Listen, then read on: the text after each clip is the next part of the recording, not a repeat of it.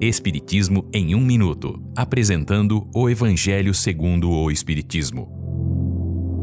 Capítulo 9. Bem-aventurados os mansos e os pacificadores. A paciência.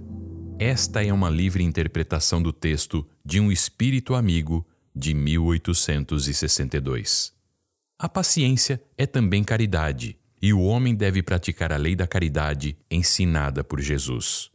A caridade mais difícil de ser feita é a de perdoar e ter paciência com aqueles que nos fazem sofrer.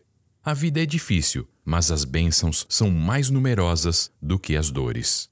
Coragem, Jesus é o modelo. Ele sofreu mais do que qualquer um e nada devia. O homem sofre porque precisa espiar o seu passado e se fortalecer para o futuro. É preciso ser paciente, é preciso ser cristão.